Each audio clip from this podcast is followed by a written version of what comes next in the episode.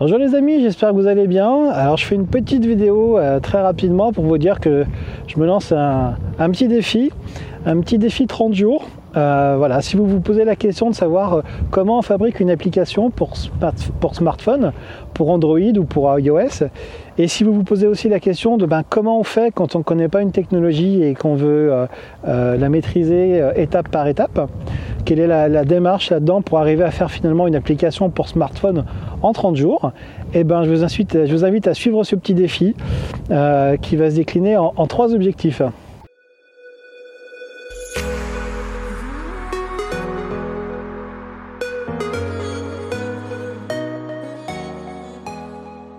Alors, premier objectif, euh, c'est de vous expliquer un petit peu comment fonctionne euh, l'écosystème euh, des smartphones. Si vous n'êtes pas développeur, si vous vous intéressez, vous êtes curieux, je vais essayer de, vulgariser tout ça, de faire des, explications, des schémas, pour essayer de comprendre petit à petit comment, comment ça va se passer, et puis aller de plus en plus profond, un petit peu dans le technique, mais aussi un petit peu dans l'histoire de tout ça. Deuxième objectif, c'est de partir sur une technologie qui a l'air prometteuse, euh, qui s'appelle Flutter. C'est une technologie proposée par Google et qui permet euh, de pouvoir faire un développement d'une application sur smartphone euh, mais a priori également sur desktop, c'est-à-dire sur votre ordinateur, et pourquoi pas pour les applications web demain, c'est-à-dire qu'avec la même base de code, le même programme, on pourra avoir une application qui s'exécute un petit peu partout. Donc ça c'est la promesse de Google, et bah, ça permettra de tester si cette promesse est au rendez-vous, et surtout de voir quelles sont les difficultés et comment on les contourne. euh, quand on ne connaît pas la technologie.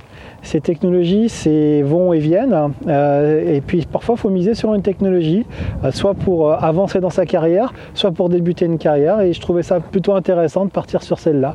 Elle fait beaucoup de bruit, ça m'a l'air plutôt positif, alors on va voir ce que ça donne. Alors, troisième objectif, ben, c'est se remettre en question. Dans mon parcours, j'ai fait pas mal de développement côté application de bureau, côté web, euh, côté infrastructure, etc. Et puis le développement mobile, bah, c'est quelque chose euh, que j'ai fait, mais c'était en 2003. Alors pour ceux qui connaissent, euh, et c'était pour du loisir, c'était la mode des pocket PC. Voilà, c'était des petits assistants personnels qui n'avaient pas forcément de réseau aujourd'hui. C'était avant les smartphones. C'était sous Windows. Windows CE et il y avait des kits de développement avec Visual Studio etc et il y avait des façons de développer il y avait des façons de faire. Et aujourd'hui, bah, sur cette troisième objectif, c'est de se remettre en question, de, regarder un petit peu comment ça a évolué, et puis euh, quelles sont les, les, forces, les faiblesses, et, euh, et puis aussi, aussi on, arrive, on arrive au bout de tout ça. Euh, la date par rapport à tout ça, c'est, comme je disais, on est le, 10 janvier, c'est de fournir ça, une application pour le 31 janvier. Alors sur quel sujet vous allez me demander? J'ai choisi un sujet un sujet qui peut paraître simple, mais qui va mettre en œuvre euh, pas mal de petites mécaniques. Alors le sujet, c'est une liste de courses. Alors c'est de pouvoir avoir une liste de courses qui fonctionne euh, sur Android, sur iOS, euh, mais plutôt que d'aller se servir de ce qu'on appelle une base de données, je vais essayer de me servir d'un fichier Excel qui est en ligne, qui est sur un compte Google, mettons, et qui permet pour toute la famille d'avoir un fichier partagé.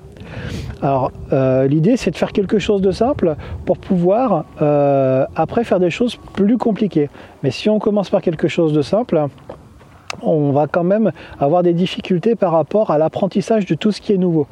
Alors l'idée c'est de ne pas courir contre un mur, mais c'est de casser le mur en plusieurs briques et puis après de passer le mur. Voilà, donc euh, pour, pour, y arriver, je vais prendre un sujet qui paraît plutôt simple et puis on va voir que eh ben, va falloir que je prenne en main euh, la création de l'interface graphique, euh, la création d'un nouveau langage de programmation que je ne connais pas, qui s'appelle Dart, euh, que je prenne en main la communication avec le cloud pour pouvoir aller lire le fichier Excel avec les services Google.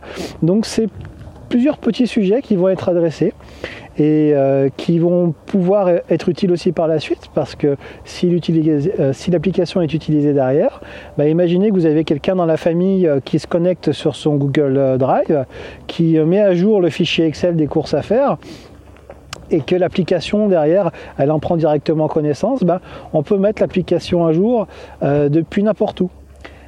Alors vous allez me dire, bah oui, mais ça existe déjà avec Evernote, avec OneNote ou avec des logiciels dédiés pour la gestion des courses. C'est vrai. Euh, mais on pourrait pousser le sujet un petit peu plus loin. Euh, par exemple, si on imagine d'utiliser un écran, euh, un écran passif, il y a des écrans qui existent de type papier. On a l'impression que, comme les tablettes d'Amazon en fait, et si on le lit un Raspberry par exemple, on pourrait imaginer que sur le frigo on affiche ce fichier ou cette liste de courses également, avec un mode différent qui lui aussi communiquerait avec le cloud, etc. Donc l'idée c'est de pas d'aller jusque là, mais c'est de montrer que euh, il peut y avoir des possibilités euh, en faisant des applications de type modulaire et puis euh, voilà. Et puis c'est aussi pour s'amuser un petit peu parce que finalement, quand on s'amuse, on n'a pas l'impression de travailler. Voilà. Alors j'espère que vous allez me suivre dans ce défi.